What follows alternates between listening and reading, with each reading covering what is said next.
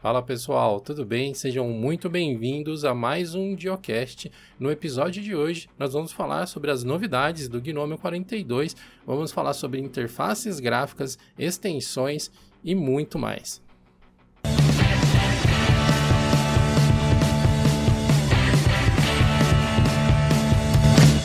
42, né? Tipo, bom nome, bom, boa numeração. Essa é especial. Se eu não me engano, no ano passado eu já falei isso, né? No 42, que é a resposta para todas as coisas. Você tem que fazer download dessa ISO com a toalha no ombro, é isso? Just. Entendedores entenderão a, a referência. Mas uma coisa que você não precisa se virar para entender sozinho é sobre como organizar a sua caixa de entrada, como livrar a sua caixa de entrada de spams e de mensagens indesejadas. E o nosso parceiro que está apoiando esse episódio do Geocast, o Sanebox, fornece diversas ferramentas que utilizam inteligência artificial, filtros avançados e tags para limpar todo o ruído da sua caixa de entrada, garantindo que você consiga focar na sua produtividade. Então conheça o Sanebox, acesse o, a nossa URL personalizada, né, que é sanebox.com/linux e tenha acesso a condições especiais na assinatura do serviço. E para conversar sobre todas essas notícias aí tão interessantes para o mundo do, da tecnologia e do código livre, né, do open source de forma geral, eu estou aqui com o time completo do Geocast, o time principal do Geocast, o Dil e o Raul Craveiro. Inclusive, eu queria chamar a atenção para um fator que eu não tenho mais sobrenome, né? Tipo, é a entidade, é o, tipo, é o Dil e o Raul Craveiro. é tipo Beyoncé, é tipo Madonna, né? Tipo Zendaya. Incrível, eu, cheguei, eu já cheguei nesse momento na vida, caramba. Então, é que no caso você tem, você tem sobrenome. O sobrenome é Linux. É o Dio Linux. Exatamente isso. tá certo. Uma das grandes novidades que o Gnome 42 está trazendo para a gente é a atualização da, do GTK3 para o GTK4, né? Que começou na virada para o Gnome 40 e está sendo consolidado agora no Gnome 42. A maior parte dos aplicativos já foram atualizados. Inclusive, Dio, você fez um vídeo recentemente comentando sobre um dos novos aplicativos que está sendo desenvolvido diretamente já em GTK4, né? Era o aplicativo de. Era um novo bloco de notas, né? Tipo um aplicativo de edição de texto que vem a substituir o tradicionalíssimo Gedit, tá aí desde sempre. Eu acho, desde que eu comecei, pelo menos, já era padrão do Gnome. Mas não só ele, né? Não só ele, ele foi substituído por uma versão que tem, assim, virtualmente os mesmos recursos, a grosso modo. Talvez se você for no detalhe, você vai sentir falta de alguma coisa ou vai ter alguma coisa diferente. Mas além dele, tem também um novo terminal, que agora não é mais o Gnome Terminal. Eu não sei exatamente o motivo da troca, não sei se deu alguma treta com o mantenedor ou simplesmente discordaram em alguma coisa, mas uh, o Gnome Terminal passou agora a se chamar Gnome Console, só que com C, não com K, para não ficar igual do KDE. É, e, vai ser é console. É, e tem, tem uns recursos interessantes que eles colocaram, claramente inspirados no Elementary OS, que é aquela opção de você mudar a cor, né, o tema, com uma bolinha e tal no, no menu hambúrguer lá, mas é meio que isso. Particularmente posso dizer que eu testei esse novo editor de texto, eu estou inclusive com ele instalado aqui alternando entre ele e o Gedit, porque eu uso muito editor de texto durante o meu dia a dia para fazer pequenas anotações, pequenas correções e tal. É, eu também. E eu tô meio que não tão contente assim. Tem algumas coisas que eu utilizo do Gedit que ainda não fazem parte é, desse novo aplicativo. É possível que ela venha, que eles venham no futuro próximo, né? como ordenar, é, ordenar texto excluindo duplicatas, por exemplo. Ordenar texto excluindo linhas em branco, algumas coisas simples assim do dia a dia que eu uso com uma frequência absurda essas coisas, porque eu trabalho com muitas URLs, muitas vezes, é, endereços de arquivos, e facilita você limpar a lista usando um plugin ao invés de você ficar fazendo né, direto no olho, assim. Essa é uma das características do Gedit, né? Por, por ser um software antigo, de vários anos, a comunidade desenvolveu muito plugin para um monte de coisa, né? Mas, assim, não é como se você não pudesse reinstalar ele, ele só não é mais padrão do GNOME Desktop Environment, você não faz parte da KDE. Mas tá lá ainda, né? E, e, existem, entre aplicativos, acho que aplicativos de edição de texto é uma das coisas que mais existem no universo da informática. Então, certamente você vai encontrar algum que funcione para você, mesmo que não seja o o Gnome Text, aí, acho que é esse o nome dele, né? É, acho que é Text Editor. É, então, é, eu acho que a ideia dele é realmente ser o mais basicão possível, assim, sabe? Tipo, não, não é mesmo para ter muita funcionalidade. para ele ser super leve, você abrir um texto e acabou, sabe? Mas, tipo, realmente tem, tem outras alternativas quando é para qualquer coisa assim um pouco mais avançada. Tem como você usar. Tem aquele outro editor de texto do próprio Gnome que eles usam para desenvolver o Gnome em si, eu não lembro o nome, se é só Code Editor, como que é o nome. E depois tem, tipo, VS Code também, que, tipo, você faz literalmente qualquer coisa que você quiser, dá para fazer tudo isso, questão de, de ordenar textos. É claro, aí, tipo, você depende de um outro editor também, mas, mas eu acho que é realmente essa ideia, sabe? Para aquele editor de texto, você, tipo, simplesmente para você abrir um texto, fácil de manter, só muda lá o questão visual, justo bonitinho, tipo, para ser realmente bem simples que é uma coisa que inclusive me irritava no Gedit, que, que ele por padrão no Fedora, no Dark Mode, ele tinha um contraste muito ruim. Aí tinha que ajustar lá o tema de cores, porque por padrão ele ficava aquela barrinha selecionando a linha que você tá, e ele era quase da mesma cor do texto. E, nossa, aquilo me frustrava tanto, sabe? Que, que tipo, não tinha contraste algum. E eu espero que nesse novo, pelo menos, essa questão de, dos contrastes, essas coisas, tenham sido tudo ajustados. O Gidit ele tinha, né, suporte a diferentes temas de cores. Mesmo mudando o tema, você tinha essa dificuldade com contraste. É, então, o que eu tinha que fazer era mudar o, o, tema e tirar aquele negócio de highlight da, da linha inteira, sabe? Ficava só piscando. Tinha um como contornar, sabe? Mas eu não gostava muito dessa solução porque justamente fugia da, da paleta padrão do sistema inteiro, sabe? Ficava, tipo, só o Gedit numa cor completamente diferente do resto. É claro que é aqueles detalhezinhos mínimos, coisa que só eu gosto de ficar enchendo o saco. Mas, mas ainda assim, sabe, era, era um probleminha ali que, tipo, era teoricamente simples de resolver, mas nunca foi resolvido. Não sei porquê. Imagino que seja um, uma das questões de ter mudado. É, mas, mas uma coisa legal do, do 42 agora é que, apesar de, com algumas dissidências claras, né? Um amadurecimento dessa parte de guidelines de padrões visuais e tal, tendo o lib Aduaita lá, do Ita, sei lá como é que pronuncia certo, é, que traz uma nova coesão visual e também traz alguns elementos de forma diferente, assim. Tem menos relevo, né? Os botões ficaram mais homogêneos em relação à interface. Tá agradável de se olhar, cantos arredondados, como é esperado de hoje em dia nas interfaces. Acho que a gente já está, inclusive, provavelmente no meio do, do, do, do pico dos rounded corners ali. Em breve vai começar a ter coisas diferentes de novo. Uh, mas é, vocês falaram do visual, né? Uma das coisas novas que tem é que agora tem oficialmente o Dark Mode no sistema, né? E lá nas configurações, no Gnome Settings, vai ter uma opçãozinha para você ter o modo Dark, inclusive nos wallpapers, que é uma coisa que às vezes as pessoas não pensam, né? Só muda o GTK, que é o, tipo, o tema da interface. Mas agora vai ter também os wallpapers, que além daqueles que mudam ao longo do dia que já tinha, eles vão também ficar mais escurecidos, vai ter tipo um uh, tipo um dimmer out, assim, ele vai ficar mais escurecido, uma penumbra por cima quando você bota no Dark Mode.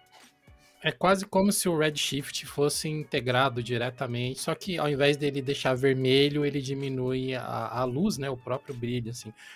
Esse recurso, eu testei ele no Gnome 42, o Gnome OS Nightly, né, que eu tenho aqui instalado para acompanhar como está o desenvolvimento do Gnome. Mas, curiosamente, o Debian Seed atualizou ontem para o Gnome 42 Beta e esse recurso não foi implantado ainda. Eu acredito que o Debian, como sempre, ele nunca migra as coisas todas de uma vez só, porque a manutenção dos pacotes muitas vezes é feita por pessoas diferentes, por equipes diferentes, então passam por ciclos de revisões diferentes. Mas eu estou testando o máximo de coisas possíveis dentro do padrão que o Gnome sugere que você teste. Então eu desliguei meu tema, desliguei algumas customizações que eu tinha na interface, desliguei algumas extensões para ver como que o Gnome 42 Vanilla se comporta. Olha, é, é uma experiência interessante. Eu ainda prefiro o Gnome com algumas mudanças. O Gnome Vanilla em si eu consigo usar, mas eu prefiro ele com uma cerejinha em cima, né? O Vanilla temperado, por assim dizer, um peppermint ali. Mas eu acho que para pessoas que estiverem chegando na interface, elas vão acabar encontrando um ambiente até familiar. Principalmente se você vem do mobile, né? Se você vem do Android e tal. Quem pegar o, o Gnome, ele vai reconhecer alguns elementos que são posicionados de forma similar ao que a gente encontra na interface Android. Eu acho que isso deve facilitar um pouco. Não vai ser tão familiar para quem vem do Windows, porque a quebra é muito grande, mas para quem vai, vem do mobile, né, do, do Android, smartphone e tal, deve. É é um pouco mais parecido com o Mac do que com o Windows, com certeza, né?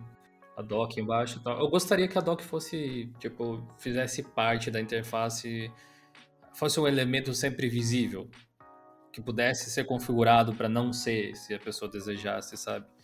Tipo o que acontece quando você põe uma da Dock hoje em dia. É, isso é o que mais me pega mesmo no Gnome Vanilla, o fato da dock estar tá sempre ali escondida e você não ter como aparecer ela. Realmente, tipo, é o único ponto que eu falo, tipo, para mim não dá, eu preciso de uma extensão para isso. Tem outras extensões que eu uso também, tipo, pra ajustar uma coisinha aqui, ali, mas, mas no geral é, é são coisinhas mais, mais bobinhas, sabe? Isso que realmente, tipo, não tem como. Aquilo do wallpaper que você tinha falado também acho, eu acho muito interessante que tem essa, essa funcionalidade, porque, tipo, se agora você consegue mudar entre light mode e dark mode, tipo, não faz sentido você ter um, um papel de parede super claro, e aí, tipo, você muda pro dark mode e fica aquele papel de parede, tipo, gritando do resto da interface. Ou o contrário também, né? Papel de parede super escuro com, com a interface toda branca. Uma, uma, única coisa que eu gostaria de ver em algum momento no, no Gnome é uma maneira fácil do usuário criar esse tipo de, de wallpaper, sabe? Ele poder escolher, tipo, sei lá, três imagens para mudar durante o dia, uma versão da imagem pro light mode, uma pro dark mode, sabe? Porque eu sei que tem como fazer, tipo, mexendo acho que em XML, se eu não me engano, mas, tipo, seria legal ter uma maneira amigável pro usuário final mesmo. Ou que fosse, sei lá, um aplicativo de terceiro que desse para fazer isso de maneira fácil, sabe? Só sobe umas três imagens e acabou. Até dá na realidade, né? Não sei como é que ficaria nessa versão, mas por exemplo, se você usar o Shotwell, ele fazia parte do Gnome Core algum tempo atrás, eu acho. Pelo menos as distros que eu usava costumavam trazer. Mas hoje em dia, acho que o Ubuntu não traz mais, não tenho certeza. Mas, enfim, você encontra ele nas lojas de aplicativos aí, instala, adiciona as imagens lá, e aí seleciona quantas você quiser e manda trabalhar com slide de wallpaper por ele. Ele faz isso, sabe? Então, tem como mas é um aplicativo que tá fora, você tem que. É, é, igual o caso, o Raul já usa há vários anos e não sabia ainda, provavelmente, sobre esse recurso aí. Eu não espero que as pessoas descubram isso do mesmo jeito que eu descobri mexendo nas coisas do tipo. Teria que ser algo simples, do tipo, adiciona as imagens lá no Gnome Settings e vai embora, né?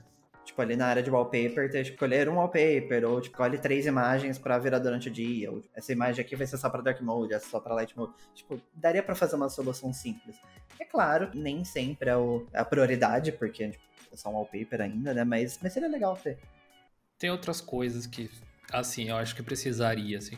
O que a System Siren 6 faz com o Cosmic resolve os problemas que eu tenho com o Gnome em maior parte Apesar de eles colocarem umas coisas que eu penso assim, é, pra quê, né? Talvez nem precisasse.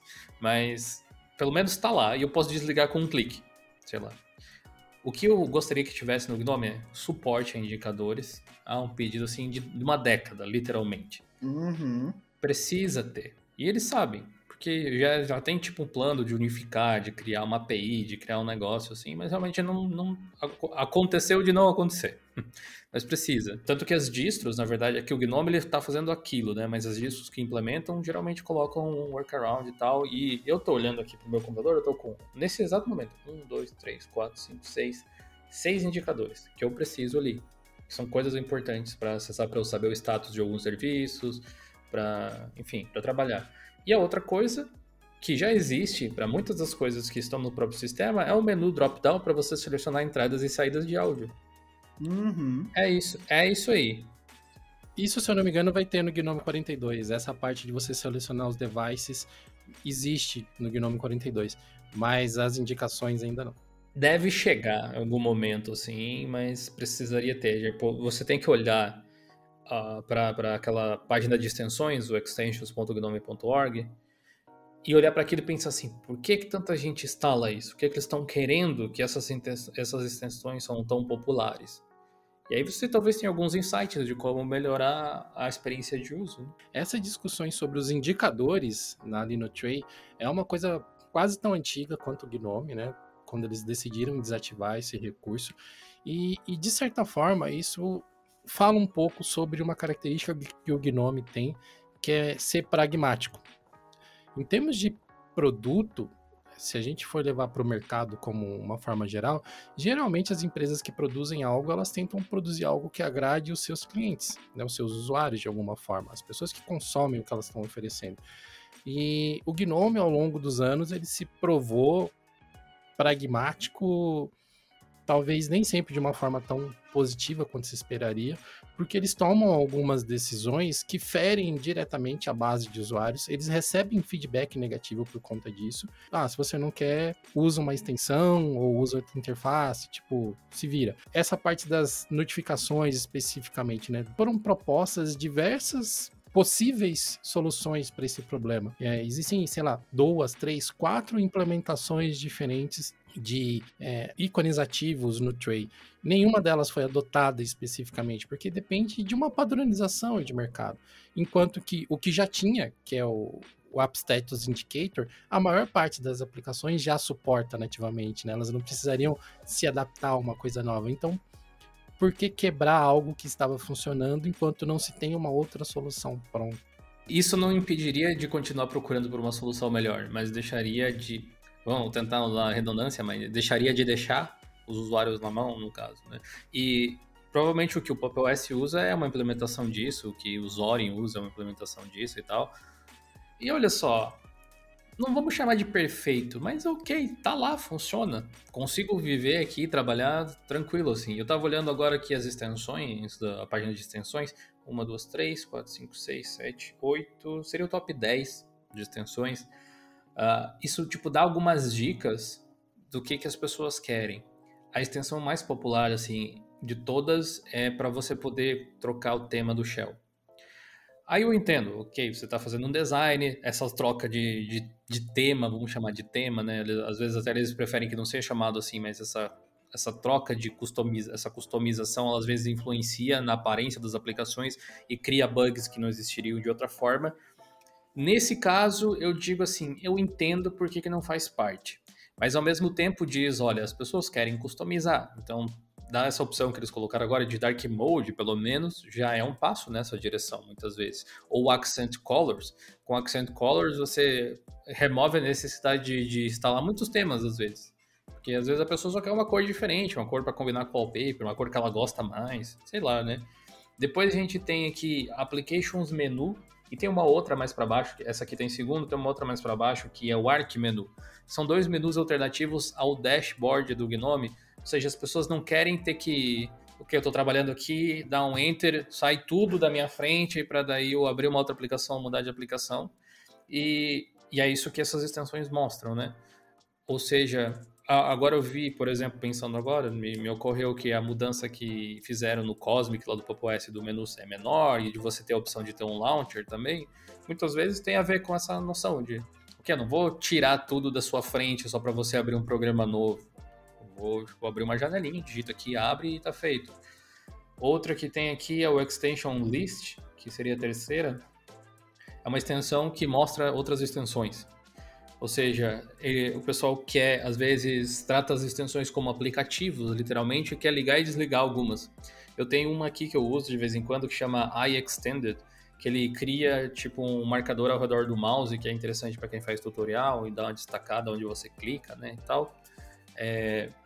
E não vou usar isso o tempo inteiro, que ele fica uma bolinha, tipo um olhinho, como se fosse bonitinho até na, na barrinha do Gnome, mas não vou usar ele o tempo inteiro. Então eu ligo e desligo conforme a necessidade, tipo abrir um app praticamente. Acho que as pessoas querem isso. Uh, nada contra as extensões, mas se não precisar, melhor, né? Aí tem uma outra que é o Removable, Removable Drive Menu, que aparece tipo a opção de você abrir um pendrive, um HD externo, pela barrinha ali superior, mostrando que tem alguma coisa conectada. É, eu uso aqui no Pop OS 20.04 a Floating Dock, não é o Cosmic que está rodando na minha workstation. E a Floating Dock, assim como a Dash to Dock, a Dash to Panel e tal, ela mostra quando você pluga um pendrive ali. E eu geralmente abro eles por ali, justamente. Quando eu preciso, ou um cartão de memória, alguma coisa. Isso mostra que as pessoas querem fácil acesso a isso, não precisa abrir o Nautilus para depois ir lá no negócio. Ou saber se tem um dispositivo conectado, ou uma forma rápida de ejetar ele sem precisar ir no gestor de arquivos, ou alguma coisa assim. Aí depois tem o Status Notifier lá, que são os indicadores, a gente já falou. Depois tem o GS Connect, KDE Connect para o Gnome, basicamente. As pessoas querem uma forma de interagir com o celular por ali, já integrada com o ambiente. E o Cafeine vem depois, que é para você desabilitar o auto suspende depois de tantos minutos, né, parado e tal. Isso daí poderia ser facilmente uma opção dentro do menu bateria ou de energia ali no drop-down de configurações do menu. E depois tem o Sound Input and Output Chooser lá, que é aquele para trocar os dispositivos de entrada e saída de áudio que eu falei antes, mais um recurso que as pessoas querem. Depois o Arc Menu já tinha falado. E por último, o Clipboard Indicator. Eu não uso muito esses, esses gerenciadores de clipboard, mas provavelmente para algumas pessoas pode ser útil. E é mais uma daquelas coisas que poderia ser um botãozinho lá que você liga e desliga se quer ou se não quer no Gnome Settings, sabe? Tudo isso adicionaria coisas para dar manutenção, não tenho dúvida, mas deixaria o ambiente bem mais rico e eliminaria a necessidade de trabalhar com extensões que pode ser que quebre, pode ser que as pessoas tenham que ficar customizando. Uh, sem falar no desktop ativo, né? Eu acho que não é, é um conceito tão básico que não teria por que não ter. E hoje ele tem uma extensão que poderia fazer parte do core do Gnome, sem ser uma extensão. É um recurso lá. Se você não quer, você não usa. Seria simples assim, né? Sim. É, eu, tem muita coisa ali que você vê que é justamente para a pessoa não entrar na área de configurações. E honestamente, a minha visão da configurações é o tipo de coisa que você abre uma vez, configura, e não deveria abrir mais. Só que, tipo, se todo dia você tem que entrar no menu de configurações para poder mudar, sei lá, o, a saída do, do fone, sabe? Porque às vezes a pessoa tem uma caixinha, tem o um fone e, sei lá, tipo, tem o microfone da webcam o microfone, tipo, da mesa, sabe? Às vezes, às vezes eu não quero ouvir no, no fone, às vezes eu quero ouvir na caixinha. Eu tenho que ficar entrando em configuração para poder mudar, sabe? É o tipo de coisa que tinha que estar tá muito mais fácil ali, sabe? Aquela questão do cafeína também, eu acho que é, tipo, poderia ser uma opção muito simples. Tem outras coisas aqui que são assim, tipo, tem uma opçãozinha aqui que é o Bluetooth Quick Connect, que é para você conectar um dispositivo Bluetooth sem precisar ir nas configurações de Bluetooth diretamente pelo drop-down, ou um outro que é parecido, que é tipo, que é para adicionar a opção de desconectar do Wi-Fi por ali quando está conectado. Tipo, aparece o botão desconectar da rede, que também é uma coisa que não tem para você clicar e daí clicar em desconectar. Ou seja, são pequenos detalhes que não precisavam ser extensões, mas precisam, por enquanto. É, então, esse Bluetooth Quick Connect mesmo era uma das minhas extensões favoritas, porque, tipo, né, eu uso o fone Bluetooth e, tipo, pelo menos antes do Pipewire, tipo, se eu reiniciasse o computador, ele não ia ligar automaticamente no, no meu fone. Aí, tipo, eu tinha que entrar nas configurações, entrar na área de Bluetooth, selecionar o, o fone clicar na caixinha para poder ativar. Com o Bluetooth Quick Connect, primeiro que eu posso só conectar e desconectar o Bluetooth ali, e abre um drop-down com todos os, os, os, dispositivos que já estão pareados. Se você não tiver pareado, ele vai ter que entrar nas configurações, até aí ok. Mas, tipo, aí tá lá meu fone, eu clico, pronto, ele conecta, sabe? Facilita muito. E para quem, tipo, tem um ou mais dispositivos Bluetooth, isso ajuda demais, sabe? É, e é o tipo de coisa que tinha que estar tá ali. Se tem um menu já para facilitar, esse menu de fato tem que facilitar, sabe? Principalmente nessa questão de Bluetooth, questão de áudio. Uma outra extensão que eu utilizo muito, até escrevi um, um artigo lá para o fórum sobre ela, que é o, uma extensão que mostra o nível de bateria dos dispositivos Bluetooth conectados no computador, que é uma coisa assim básica da experiência de uso de um aparelho que é o wireless, né? Se você conecta no seu smartphone, ele mostra. Se você conecta no seu notebook, ele mostra. Em outros sistemas operacionais que não uso em Gnome. Mas no Gnome você não tem essa informação, apesar do sistema operacional, no meu caso o Debian, ser capaz de captar essa informação, ela está disponível através da conexão Bluetooth, mas o Gnome não tem nenhum local onde você consegue ver, pasmem, apenas a carga dos headphones, dos headsets. Porque outras coisas ele mostra. Se você usa um teclado Bluetooth, ele mostra no painel de controle a carga da bateria. Ele mostra que, tipo, a pilha, não, né, quanto de pilha tem no negócio às vezes. Exato. E por que não adicionar outros devices também, já que o recurso existe? Se mostra o mouse, mostra o teclado, ou seja, ele tem essa funcionalidade, ele tem essa capacidade. É só estender para outros devices. É, ainda que nisso eu acho que nem todo dispositivo deve suportar, tipo, o sistema, ver quanto tem de bateria. Aqui mesmo, inclusive no Mac, por exemplo, eu tenho dispositivo que mostra, tem dispositivo que não. E aí, qual é, se existe um padrão no, no codec, Bluetooth, não sei como funciona, se existe algum padrão para isso, mas tipo, pelo menos para os dispositivos que suportam, deveria mostrar, sabe? Tipo, coloca lá, tipo, 80% no que tem, e no que não tem suporte, não mostra nada, sabe? Ajudaria muito, sabe? Principalmente, tipo, você tá lá ouvindo música e, tipo, do nada tá em 10%, sabe? Se já tivesse conseguido ver ali, você, você já teria carregado antes, sabe? Você não fica sem o fone, porque você não vê que tava com bateria fraca, sabe? É o tipo, são os detalhezinhos pequenos, mas que ajudam muito. Eu tava, eu tava vendo quais, quais extensões estão, tipo, carregadas no meu sistema aqui. É o Pop OS 20.04 LTS, então ele tem o GNOME 3.36 ainda, eu acho. É, você, eu tenho o App Indicators do, do Ubuntu lá, que mostra os indicadores. É, nos indicadores eu tenho um aplicativo que chama Solar, que mostra nível de bateria e você controla a paridade de coisas da Logitech. É, e daí o aplicativo de screenshot, monitor do meu NAS, aqui, monitor da minha conta Google, Telegram, OBS e outra extensão daí no caso, que é a Pop Shell, mas é por causa do Pop OS. Já vem. E aí tem umas outras coisas que são do Pop OS também, tipo o Pop Shop Details, que é quando tem uma atualização, notificação de mostra, é integração. E também é você clicar com o botão direito no aplicativo e achar ele na loja. Tipo isso. Uh, e tem também a, o desktop, o Desktop Icons NG, Ding. E teria o Sound. Mas esses aqui são os que vêm por padrão no sistema, então não fui eu que instalei, faz parte da experiência do Pop OS nesse caso, vamos dizer assim. Agora, que eu instalei deliberadamente, tem esse iExtended aí, que eu mencionei antes, que dá destaque para o mouse. A Floating Dock, é uma dock que fica no, na parte de baixo. Eu já estava tentando me acostumar com a ideia do Cosmic, uma eventual migração para a próxima LTS há tempos e aquele, aquela extensão de saldo input output lá para poder selecionar.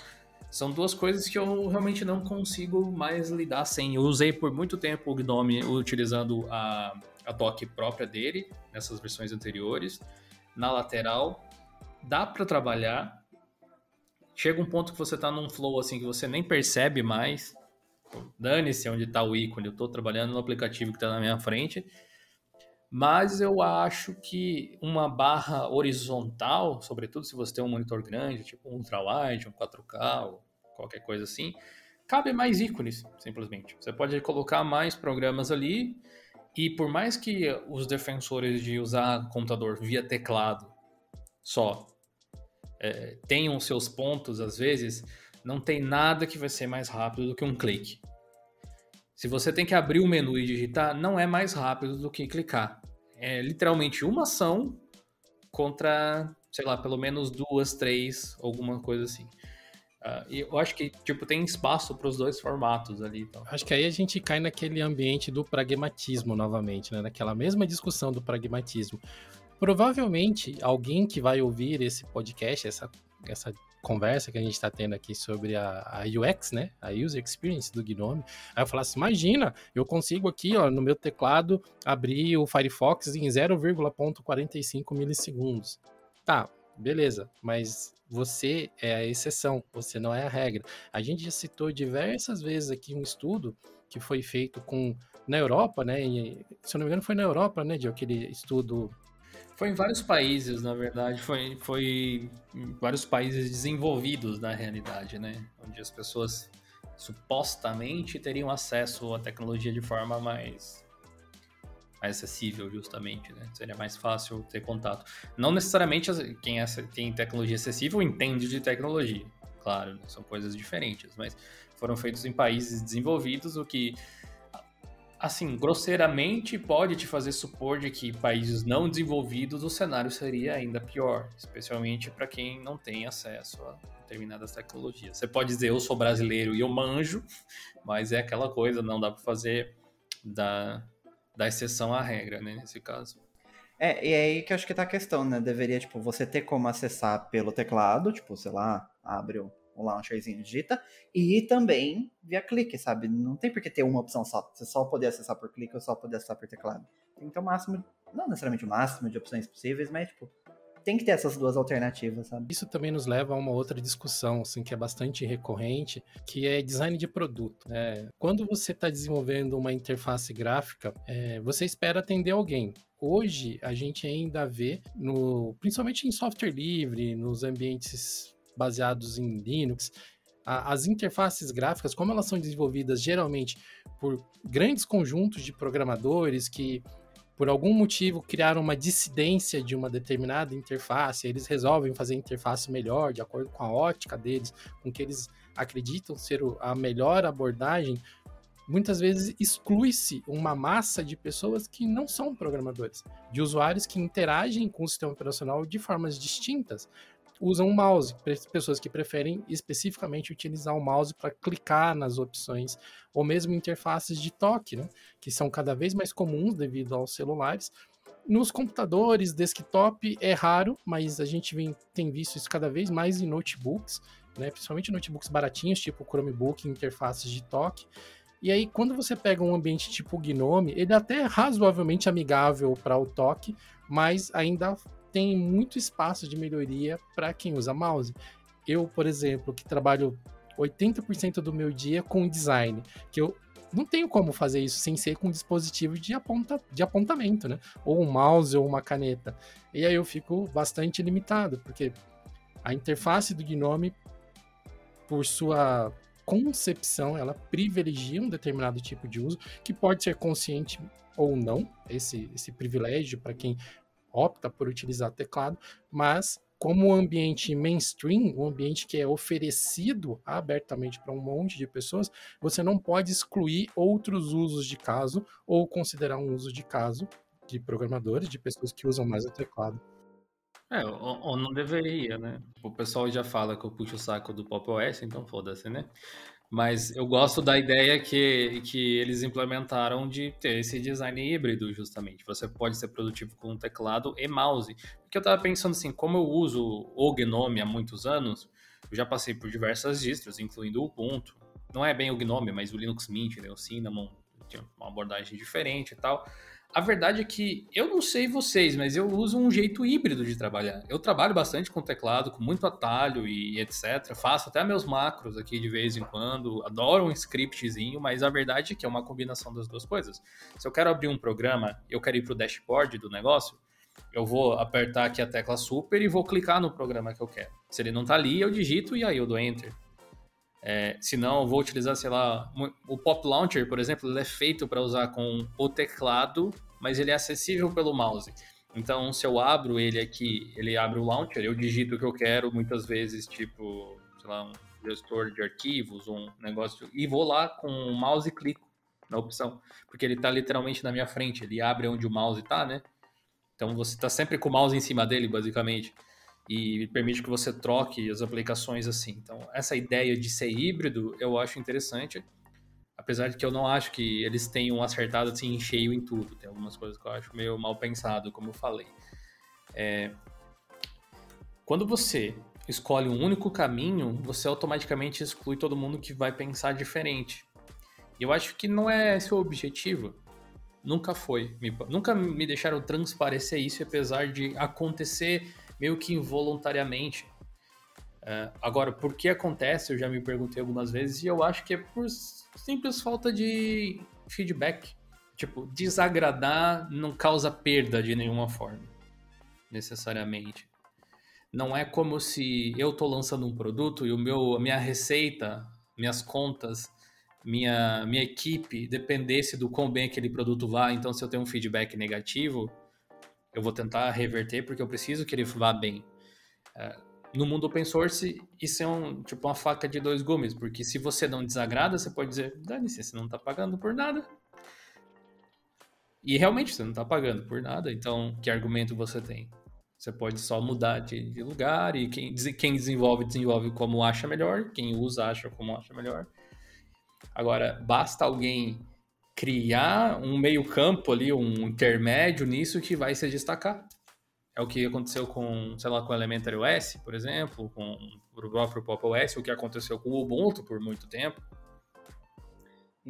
É, eu acho que eles também têm uma visão muito definida do que eles querem. O, que o Gnome seja, né? Tipo, é, vai ser aquilo, daquele jeito, com aquela interface. E meio que, tipo, qualquer coisa um pouco fora disso, tipo, não, não cabe aqui dentro, sabe? E aí, se você concorda com, com, com aquelas decisões, ok, vai ser o, a melhor interface para você. Mas se você já discorda de algumas coisas, ou você vai ter que apelar por extensões, porque, tipo, se não faz sentido dentro do que eles querem, não vai entrar, ponto. Mas você ainda tem o, a questão das extensões. Ou você vai ter que procurar uma outra interface, sabe? Tipo, para um KDE da vida que. É, mas, mas é difícil esse equilíbrio, né? Tipo, sim. Porque sim. não é como se os desenvolvedores estivessem querendo desagradar as pessoas de propósito. Sim. É que o, o, projeto ele não é composto por um só e talvez não tenha tipo uma mente pensadora que defina as diretrizes de para onde vai. É, tipo, né, é um negócio tão vivo que ele simplesmente vai. E no caso do KDE, você tem tipo, o total oposto. O problema lá é que eles colocam coisa demais, mais do que eles mesmos conseguem cuidar, parece, às vezes. Por isso que tá sempre. Uh, tipo, eu achei interessante a ideia, que, mudando do, do nome pro KDE, eu achei interessante a ideia que eles tiveram daqueles bugs de 15 minutos. Mas o fato de você registrar, acho que era mais de 180 bugs nos primeiros 15 minutos de uso, não é um bom sinal. Tudo bem que agora eles sabem, você pode corrigir, isso é uma coisa boa, claro. Mas existe tantas coisas para falharem que eventualmente alguma vai falhar, de tanta coisa que tem. Então, às vezes, você escolher, fazer essa escolha pelo usuário, não é necessariamente uma coisa ruim, mas quando você tira demais, também não é uma coisa boa. Então, você pode ver que as, as distros que se destacam, elas estão nesse entre-meio, geralmente. É, são distros que simplificam o KDE, o que complicam, entre aspas, o Gnome. É, eu, eu, acho que é bem isso mesmo, tem tentar procurar esse meio termo, porque, tipo, quando você fala, não, não vai ser desse jeito, acabou e vai ser do jeito que eu quero, você também vai cortar um, um bom, uma boa quantidade de pessoas ali que não concordam 100% com o que você quer, mas se você vai pro lado também que você aceita tudo, você abre muita margem para dar problema. O ideal é ter mais de uma maneira de fazer as coisas, mas também não coloca todas as opções possíveis, porque também muitas delas simplesmente não fazem sentido, né? Até no, se for ver numa questão de quantidade de usuários que vão usar daquela maneira e margem para bug, questão tipo técnicas mesmo, sabe? Eu acho que é, é realmente encontrando esse meio termo, não precisa também totalmente pro lado do KDE, mas procurar ali um, um sweet spot. É, tem, tem alguns elementos da interface que não fazem parte do, do projeto, às vezes da distro, né? às vezes a gente esquece isso, que tipo, só o Gnome ou só o KDE são partes do produto final, e às vezes a empresa ou a comunidade ela quer entregar uma experiência X, mas para isso a interface não atende, não tem certo recurso. Por exemplo, uh, eu, eu imagino o KDE Neo, por exemplo. Uh, eles, imagino que se perguntasse para os desenvolvedores, eles iriam dizer que gostariam que tivesse um gestor de drivers no sistema. Eles só trazem, tipo, a proposta é trazer só coisas do KDE. E o KDE não tem um gestor de drivers. Logo, eles não conseguem criar essa interface no ambiente nessa distro em particular. E aí tem distros, tipo o Kubuntu, que querem fazer isso, então, ok, o gerenciador de drivers não faz parte do, do Plasma, mas a gente faz o nosso e incorpora. E o mesmo vale para o Gnome com absolutamente todas as distros que customizam ele praticamente, se você for ver, né? e algumas delas abandonando o Gnome por completo. O Linux Mint, que tentou, até tentou usar Gnome logo que ele foi lançado, com é, era Linux Mint, Shell Extensions, é, é, LMSG, alguma coisa assim, logo lá em 2011, 2012, uma coisa assim, e eles chegaram à conclusão de, quer saber, vão fazer um novo, nasceu o Cinnamon, sabe? E agora aconteceu, aconteceu com o Unity, lá na época também, é, esse Gnome aqui não tá dando clã, vamos fazer outra coisa. A gente não vai conseguir mudar eles e não é o que a gente quer fazer. E agora aconteceu com o Cosmic de novo, né? Isso significa alguma coisa. Isso é alguma coisa e, e mostra enfim, é uma coisa que acontece. Tipo, essa, essa falta de conseguir dobrar exatamente como as pessoas querem tem sido uma dificuldade. Né? O próprio Zorion OS muda completamente também, o Endless OS muda completamente, o Gnome. O Gnome é modificável, talvez não pelos usuários finais com tanta facilidade. Isso realmente demonstra um certo uma reincidência né, nessas quebras que o Gnome gera nas versões dele. Quebras não do sistema em si, porque o, ambiente Gnome costuma ser bastante estável, tirando releases pontuais ali que tinham leak de memória, alguma coisa assim, mas geralmente ele entrega uma experiência bastante sólida no uso do dia a dia. Mas essas é, reformulações que jogam fora tudo que foi construído e colocam um novo padrão em cima, que eu, pelo menos, como usuário do Gnome de longa data, já passei por três, se eu não me engano, é, que foi do. Foi três? Acho que foram três, que é do Gnome 2 para o 3, e aí do 3 dentro do ciclo de vida do 3 teve uma grande mudança do 3.36 para o 3.38, se eu não me engano, e aí do 3 para o 4, que mudou para o 40, na verdade, né? Que mudou bastante. Tem uma outra observação que dá para fazer nessa mesma linha aqui, que é assim, tem nasceu o Bud também, né? Tinha esquecido, que é outro, é, que, que veio para porque o Gnome não é bom o suficiente para gente aqui, falando dos do solos, tem o ponto Bud hoje em dia, etc. Mas é, fato é uma coisa. Todas essas distros preferiram mudar o GNOME completamente, tipo Zorion, Endless, lançar interfaces novas, Unity, Cinnamon, até o Matcha, se você quiser contar o GNOME 2, Bud. Ninguém quis usar o KDE. Do mesmo jeito que diz algo sobre o GNOME, diz algo sobre o KDE. Por que será, né? Boa pergunta. Aí eu acho que a gente tem algumas considerações, tipo o próprio legado, né? Que a gente até, acho que abordou isso num, num outro podcast que a gente estava falando sobre a Canonical, que muitas vezes você já tem lá um background e, e pessoas, mão de obra disponível na sua equipe que entende de GTK, por exemplo. E você mudar para o Qt seria uma quebra muito grande, né? Num ciclo muito rápido. Talvez você tivesse que simplesmente trocar a equipe, porque a equipe, ah, meu, eu sou um especialista GTK, eu vou aprender Qt por quê? É, no caso da canônica eu entendo. Tipo, se você tem dinheiro na linha, se você tem deadlines é uma coisa, mas tipo, tem projetos que não tem isso. Que eles fazem pela, pela vontade de ter uma coisa pro público, entregam de graça, não tem necessariamente uma pressão, ou não tinham na época, e mesmo assim eles preferiram, não, vamos, vamos respirar, vamos entender como é que funciona o QT, vamos fazer baseado em KDE, vamos adotar o Plasma e tal, não quiseram. Então, isso, isso diz algumas coisas, com certeza. É, é, é, só você. Tipo, essa, essa adoção da Valve, por exemplo, no Steam Deck, do Plasma, ela diz uma coisa também. Que o Plasma pode ser viável, mas olha só como ele está sendo entregue. Ele é completamente congelado lá. Ou seja, não vai mudar muita coisa aqui, não, moço. Sabe? Não vai ficar alterando. No modo desenvolvedor, você pode mudar tudo. Beleza. A experiência de usuário final nem é aquela interface para o começo de conversa. E geralmente as coisas que eu vi entregues com KDE Plasma, elas meio que são assim. Não quer dizer que não tenham produtos, mas geralmente quando vai para o grande mercado não tá lá o Plasma. E o Steam Deck é uma grande exceção, que mostra que o, ambiente evoluiu, mas acima de tudo é o ambiente que eles precisavam customizar menos para parecer com Windows, eu acho. É, então, mexer menos.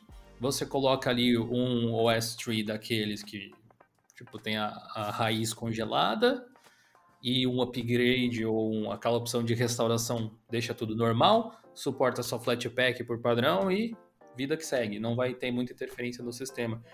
Ou seja, ser flexível demais não parece ter sido a melhor solução, sabe? Aquela ideia que eles têm de. Como é que é que eles falam? Simples. Simples por padrão, poderoso quando você necessita.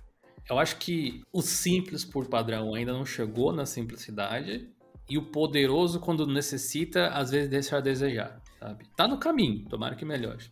Estou, estou usando o KDE, inclusive, mas... Eu acredito que nesse ponto, o, o KDE, ele apresenta mais avanços do que o Gnome, quando a gente fala, assim, de acolher feedbacks, né? O, o KDE, com base lá no, no Daily Run lá do Linux Tech Tips, né? Do Linus Olha, até demais, Candy, às vezes. Trouxe uma série de grandes mudanças, assim, o pessoal do KDE meio que saiu correndo. O que, a, em princípio, é interessante, porque mostram que eles estão ouvindo feedback, mas, como você citou, também pode mostrar um querer agradar demais. E normalmente quem quer agradar demais quando a gente fala de programação acaba tendo problemas no longo prazo. Mas do lado do Gnome a gente não viu muitas grandes eh, acolhidas, assim, né? De pontos que as pessoas apontam como possíveis melhorias. Haja visto a lista de extensões que você citou, de que, né? Estão aí há, há, anos sendo utilizados e, e, várias vezes o pessoal do Gnome mesmo, diversos desenvolvedores já falaram, meu, você não deveriam estar usando as extensões porque as extensões quebram o, o sistema, né? Então é, é um... Pra onde que a gente corre, né? Essas populares, ao menos, essas populares, ao menos, tipo, tem desenvolvedores engajados. Às vezes são caras que já trabalham no Gnome, não conseguiram, mesmo trabalhando no Gnome, colocar isso para dentro do projeto como padrão. E assim que lança a versão nova, eles estão em cima, sabe? Fazendo novamente, fazer funcionar. Ou, ou porque é uma extensão que a Red Hat usa. Aí tem esse, esse poder também, tem essa questão.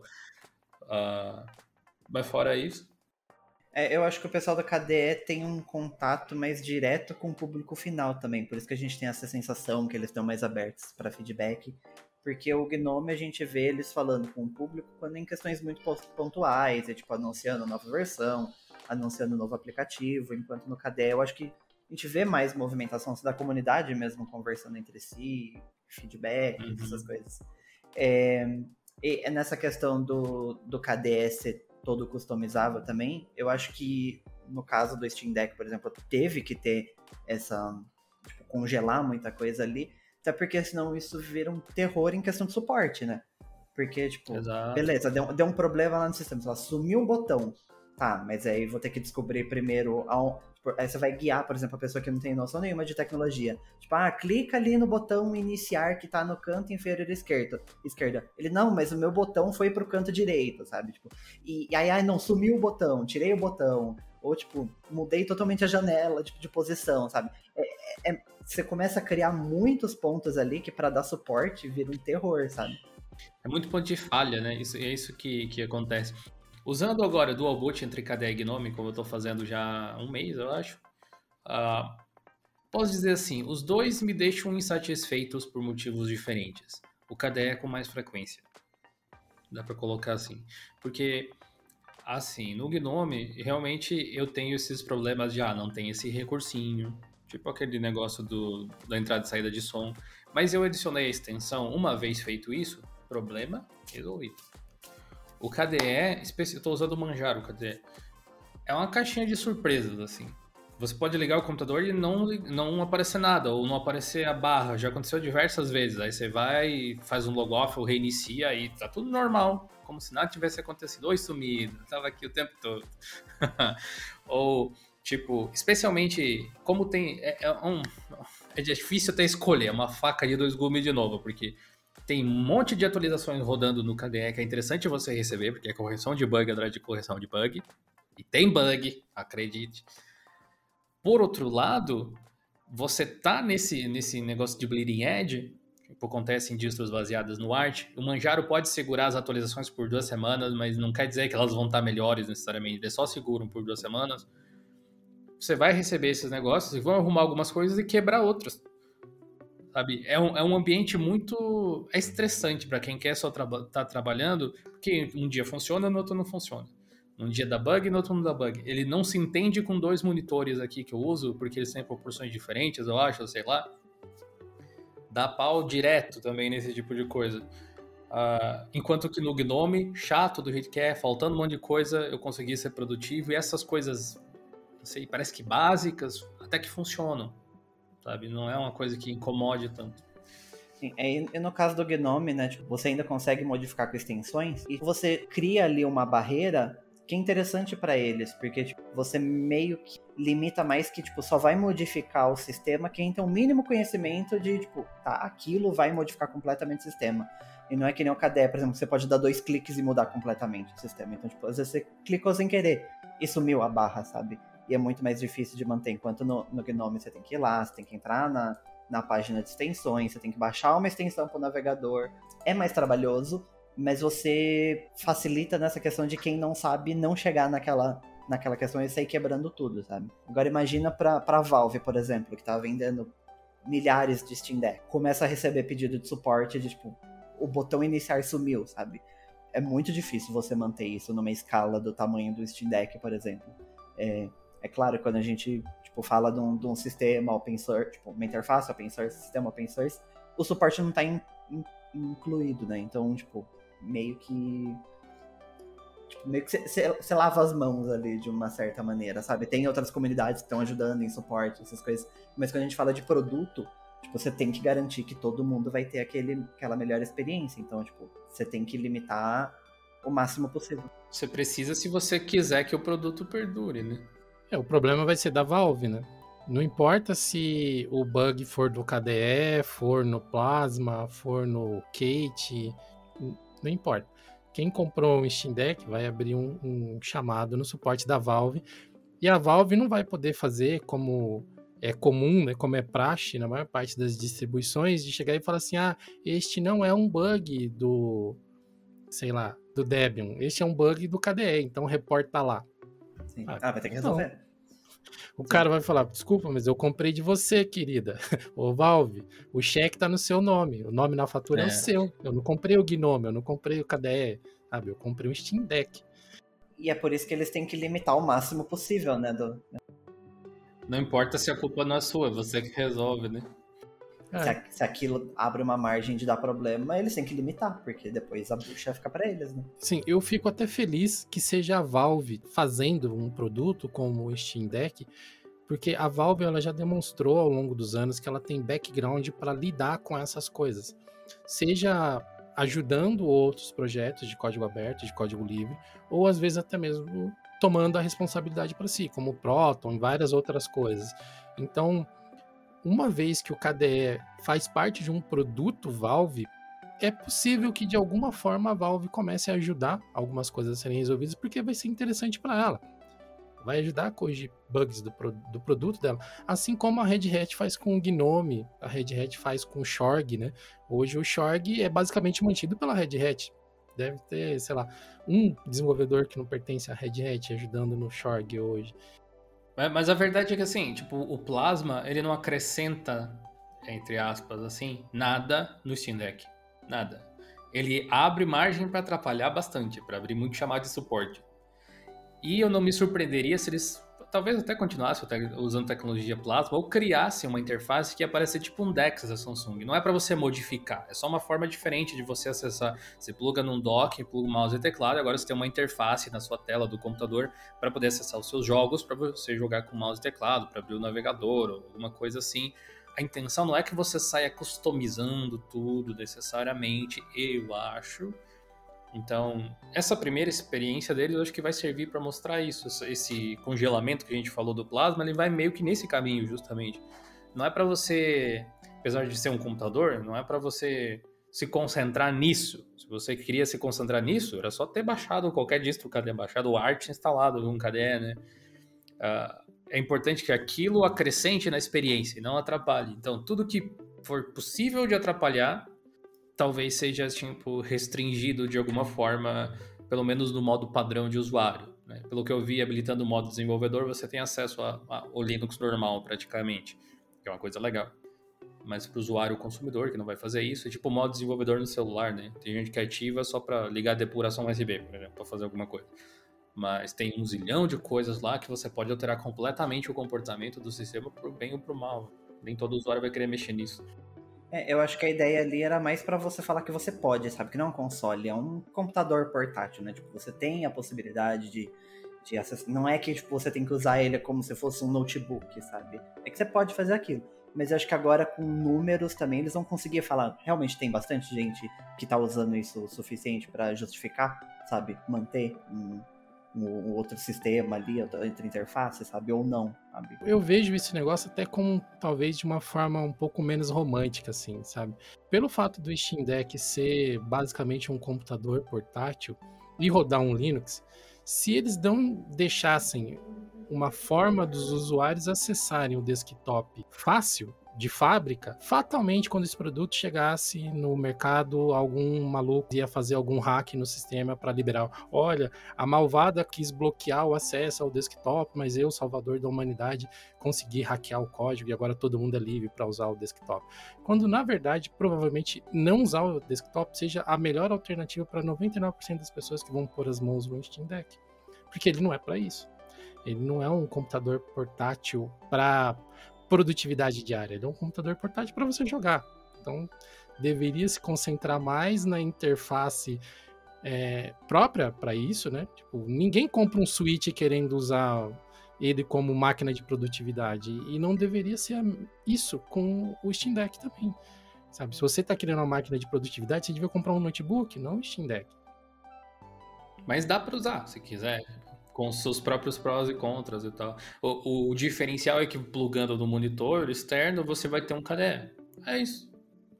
Poderia ser qualquer outra coisa, podia ser uma interface, podiam ter pegado a interface do Chrome OS e botado lá, por exemplo, só para você acessar os aplicativos instalados. Mas não, tá lá uma distribuição Linux mais completa, vamos dizer assim. O que, sem dúvida nenhuma, é um negócio legal. Quando tiver a ISO do s 3 a gente vai testar, vai trazer conteúdo para vocês aí que, que estão ouvindo.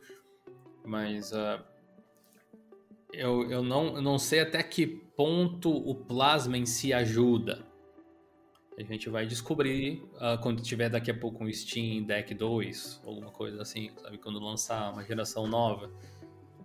Sim, isso até é uma coisa que a gente comentou no podcast anterior, né? Que a gente falou sobre os primeiros dias do Steam Deck Wild, né? Solto na natureza, em seu habitat natural. O, o Steam Deck, hoje, ele vai ser um grande laboratório de testes para Valve.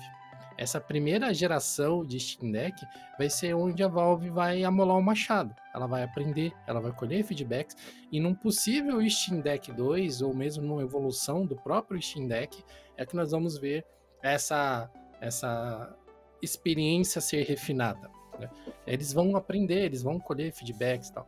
E, e provavelmente a gente vai ver muitos erros também junto com isso. Vai ter um aprendizado, mas haverão muitos erros, porque a maior parte das pessoas que estão adquirindo o Steam Deck são entusiastas de tecnologia, são entusiastas de Linux que vão querer muitas vezes levar o sistema a um limite mais próximo do computador do que um dispositivo de entretenimento. Né? E eu vejo isso com um certo risco, assim, sabe? Um certo perigo de descaracterizar a experiência que se esperava daquele device e isso acabar arranhando a imagem dele de formas que talvez não fossem o esperado, não fossem necessárias. Mas é um risco que a Valve correu quando ela permitiu que o produto chegasse ao mercado dessa forma, com toda essa liberdade. Né? Pelo menos assim, é um marketing contrário a todo o resto, né? Acho que é isso que chama atenção. Enquanto tem muita empresa querendo fechar as coisas, deixar tudo. Tipo, ah, vai ser só isso, você só pode ir daqui até aqui como usuário e tal. Bem Apple mesmo, estilo é, a Valve chegou e, não, ó, é isso aqui, o esquema elétrico é esse aqui, se vocês quiserem fazer case, tá aqui o arquivo CAD, se quiserem trocar seus componentes, troquem, o sistema é aberto, revira, instala formato, o que quiser que vai continuar funcionando. Isso é muito legal. Sim, não tem nem peça colada dentro, é tudo parafusado, é fácil. Eles falam para não abrir, mas tipo, você pode. E você pode trocar qualquer peça de maneira fácil. O, o Steam Deck ele é quase um hardware open source, né? É, é muito similar em alguns pontos ao que a System 76 faz com os equipamentos dele, com os notebooks, com os computadores. Apesar de, no caso da System 76, algumas coisas serem open source, propriamente dito, né? todas as especificações de engenharia estarem disponíveis do que eles podem disponibilizar, porque muitas coisas eles compram de terceiros, né? Tipo placa-mãe, essas coisas eles não podem simplesmente dar todas as especificações. É, próprio, os próprios computadores, tirando um ou outro, uh, eles são feitos com peças de mercado. Então, o Darter Pro que eu tenho aqui, ele é, na verdade, um rebranding de um outro fabricado na China, eu acho, alguma coisa assim. Só que eles pegam, escolhem as peças que, que vão, tipo, ah, ok, ele é essa carcaça aqui e tal, tem essa qualidade, mas a gente vai colocar um SSD Samsung Evo, a gente vai colocar um Core i7, a gente vai dar suporte, a gente vai desenvolver um core boot, não é BIOS, então tá embutido um firmware open source. Até as primeiras vezes que eu vi pensei, nossa, mas é, não é um negócio realmente desenhado totalmente por eles. Mas aí você vai ver grandes marcas, é tipo isso também. A diferença é que muitas vezes eles compram a exclusividade da fábrica, né? Tipo, só, você só vai vender para mim aqui por uns dois, três anos. O da System 76 ele é quase uma curadoria, né? Porque, tipo, muitas peças ali não são fabricadas por eles, mas aqui, tipo, não, não tem nem tamanho para isso, né? É igual o. Como é que é o nome daquele PCzinho que é tipo quadradinho, desktop? O Telio, o Tilio? Ah, o Tilio é o grandão e o Meerkat é o pequenininho. É, o, o, grande lá. Ele é, tipo, tem um design bem bonitinho e tal. Aquela carcaça é projetada por eles, desenhada por eles, pelos engenheiros e tal. Eles têm lá as máquinas para cortar o alumínio, é polido à mão, então tem um trabalho artesanal nessa parte. Mas interno são componentes de mercado. É a, é a, a RTX da NVIDIA, é o Ryzen da, lá da AMD, o mesmo que você poderia comprar lá, só que num form factor feito por eles. É, e tipo os teclados lá. É, é difícil você encontrar uma, uma, empresa que consiga produzir cada um dos componentes que eles vão usar para criar um produto. Nenhuma das grandes praticamente faz isso. A Apple terceiriza a fabricação dos chips. Sim. Sabe? É a que está mais é... próxima, e ainda assim a empresa mais rica do mundo não consegue 100% ainda, né? Exato. Tipo aquele tecladinho que eles têm lá, que eu vivo querendo ter um dia, um dia ainda quero testar um daqueles. Uh, tipo, a tecla, plástico em si, não é feito por eles. Eles compram aquilo lá, customizam, talvez, alguma coisa assim, mas compram, mas eles montam. O teclado tem a linha de montagem, eles testam para ver se está funcionando bem, coisas assim. Eu acho que é esse tipo de empresa, tipo a Valve, tipo a Caesar 76, o pessoal da Tuxedo com Computers, esse pessoal que vende laptops com Linux, a gente precisa apoiar eles de alguma forma, nem que seja dando os parabéns nas redes sociais, tipo, ó, oh, que, que massa que vocês estão fazendo isso, porque, ou aquele framework laptop que eles montam inteiro também, é um, um caminho contrário do que a indústria acabou se tornando, e é importante, não, não necessariamente contra, porque eu sou dono de um MacBook Air M1 que não abre para nada praticamente, mas é importante que você tenha os contrapontos porque se, se vai só por um caminho, não, não é tão legal, né? Mas é, eu acho que não tem como a gente não fazer essas parábolas, né? Não, não sair um pouco do assunto, porque na verdade são tudo isso é relacionado. Quando a gente fala de experiência do usuário de produtos que a gente tem interesse em, em consumir e utilizar, em coisas que afetam o nosso dia a dia, como o Gnome 42, como o KDE, o Harmony, né? Acho que é Perfect Harmony, que chamou essa última versão que eles lançaram. O hardware que a gente utiliza, tudo isso impacta. E uma boa integração entre todos esses elementos é que faz um sistema operacional ser, ser melhor ou pior sucedido na, na, na disputa por espaço no mercado. Né? Por exemplo, eu até andei comentando com vocês recentemente que eu queria testar um KDE, né? É, eu baixei o Neon e, desculpa, não dá para usar o KDE Neon. E aí, ah, vamos testar o Manjaro. Tá, o Manjaro também não rolou para mim, porque eles fazem muitas coisas diferentes. Aí eu voltei para o meu Debian aqui com o Gnome, que atualizou para o Gnome 42 Beta recentemente, e eu fiquei pensando na vida, né? Pô, o que eu faço? Talvez eu instale um KDE no Debian? Para utilizar, fi, ficar dentro do que eu já uso, né? Eu, eu, eu tô esperando lançar o Kubuntu novo, o LTS novo. Pensei em instalar o antigo, mas tipo, tá um mês de sair praticamente. É, eu vou esperar. Depois eu faço um vídeo sobre a minha experiência aí de dois meses usando o KDE, alguma coisa do tipo. Uh, mas assim, tenho esperança de que seja mais estável na LTS, mas tem coisas que eu simplesmente não espero que aconteçam, assim dentro da, da, interface. É aquela coisa, né? Tem gente que usa KDE que não consegue usar Gnome de jeito nenhum, porque se adaptou àquele workflow. Eu tenho essa mesma dificuldade ao contrário. Eu tenho dificuldade de voltar a usar KDE do mesmo jeito que eu utilizava é, há algum tempo atrás. Mas eu, eu gosto muito e, e tô nessa jornada de testar, porque eu não quero dar a entender de que só o Gnome funciona, ou que só ele é bom e tal. Porque ao mesmo tempo que eu achei muitas coisas ruins no KDE nessa experiência, tem várias coisinhas que o KDE faz melhor que o Gnome. Tem nem questionamento. É, mas nenhum dos dois é perfeito. E no fim das contas você vai escolher com quais problemas você prefere lidar sempre. Então, ao longo dos anos, acabou sendo mais. Porque não é só a implementação da interface, igual eu falei antes. É como a distro traz as coisas.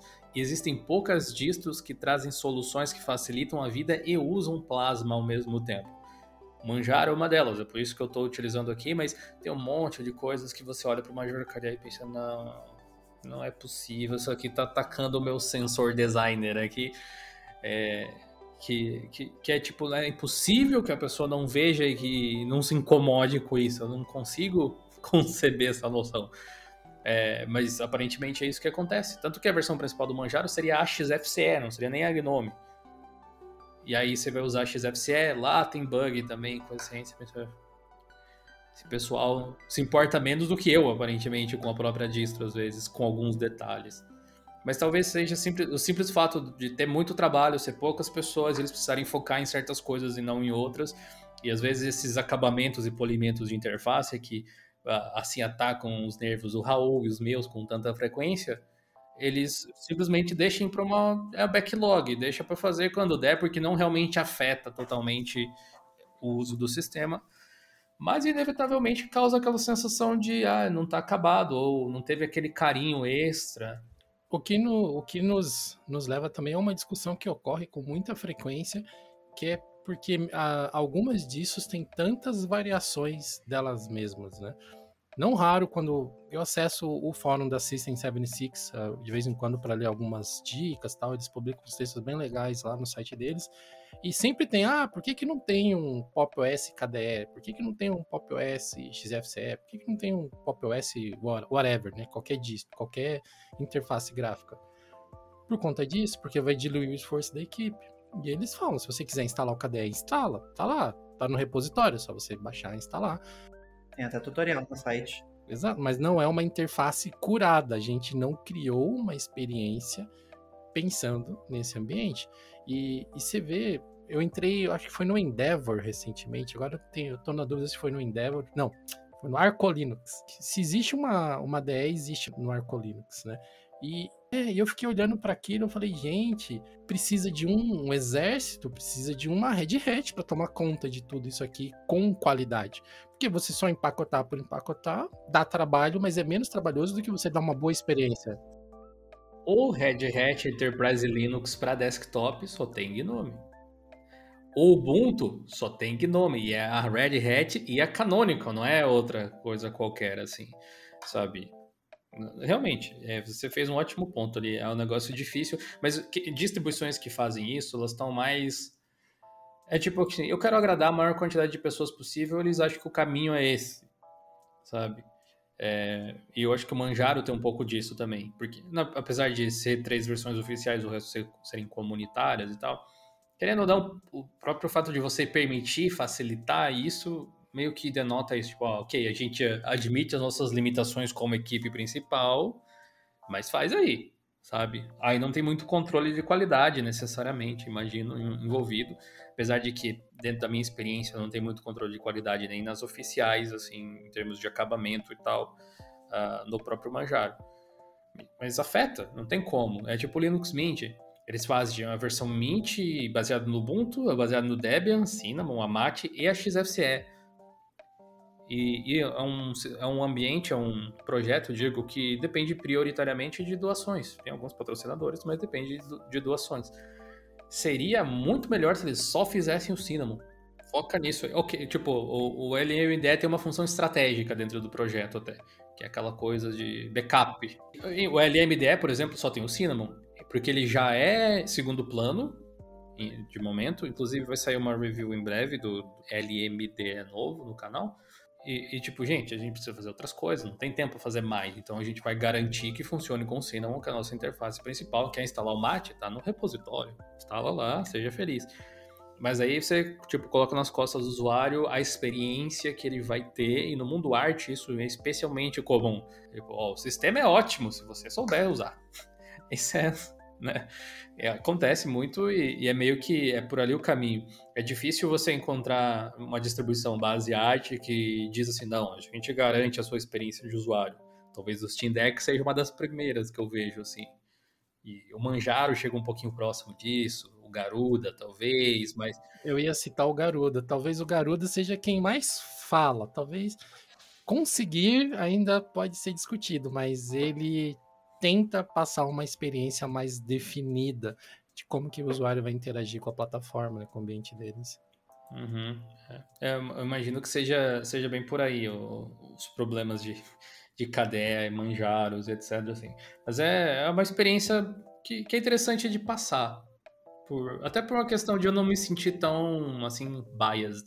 Às vezes eu me senti muito. Como eu acompanho muito. Eu gosto do Gnome, logo acompanho quem desenvolve o Gnome, conheço pessoas que trabalham lá, conheço empresas que trabalham lá, tenho amigos que trabalham nas empresas que, que fazem o Gnome às vezes, e fez parte da minha vida por praticamente todo o período de experiência que eu utilizei Linux. Então, É tipo você pedir para você ignorar as coisas que você gosta e falar só sobre coisas que você não gosta para não parecer que você só gosta daquilo que você gosta, né? Quando na verdade só quer dizer que você gosta daquilo, não que você odeia o outro. Que esse é, é um dos pontos mais importantes. Se a gente puder tirar algumas lições desse episódio, uma delas é o fato de você se identificar mais com uma experiência não automaticamente torna todas as outras experiências apócrifas, né? Elas são proibidas, nós não citamos o nome dessas outras interfaces nesse, nesse ambiente, né? Apócrifas. Deixa eu jogar no Google isso aqui. Que... tem que ouvir o Geocast com o dicionário do lado. Olha só, texto ou obra que não tem reconhecimento com autoridade canônica. Todo dia a gente. Ah, sim, livros apócrifos. Ele não gosta da canônica, é isso? Pois é. Tá vendo? Olha lá. Tem, vocês têm motivos para ouvir o Geocache, além da qualidade do conteúdo em si, que é aprender palavras novas. Né? Eu não sou o professor Tiburcio, mas de vez em quando eu solto algumas aqui para fazer o, ajudar o dia de vocês. Todo episódio que eu tô aqui, eu tenho que fingir que eu sei pelo menos uma palavra aí que você fala. Faz de conta que entende a palavra. O meu léxico não chega tanto assim, não. Esse episódio vai ficando por aqui e um último recadinho muito importante é que o projeto de Linux em parceria com o Jefferson lá do canal Slack Jeff está organizando um grande curso de Shell avançado, onde você vai aprender desde o básico de se localizar na interface as principais ferramentas até recursos avançados como criar programas para serem utilizados em servidores web. Serão ao todo seis lives que você poderá acompanhar gratuitamente no YouTube. Então, não se esqueça de acessar a página do evento, que é diolinux.com.br shell, fazer a sua inscrição e acessar o nosso grupo do Telegram, o grupo especial criado para esse evento, para que você tenha acesso a todas as informações e possa acompanhar todo o conteúdo que está sendo apresentado. Então, nos vemos lá nesse curso e até mais.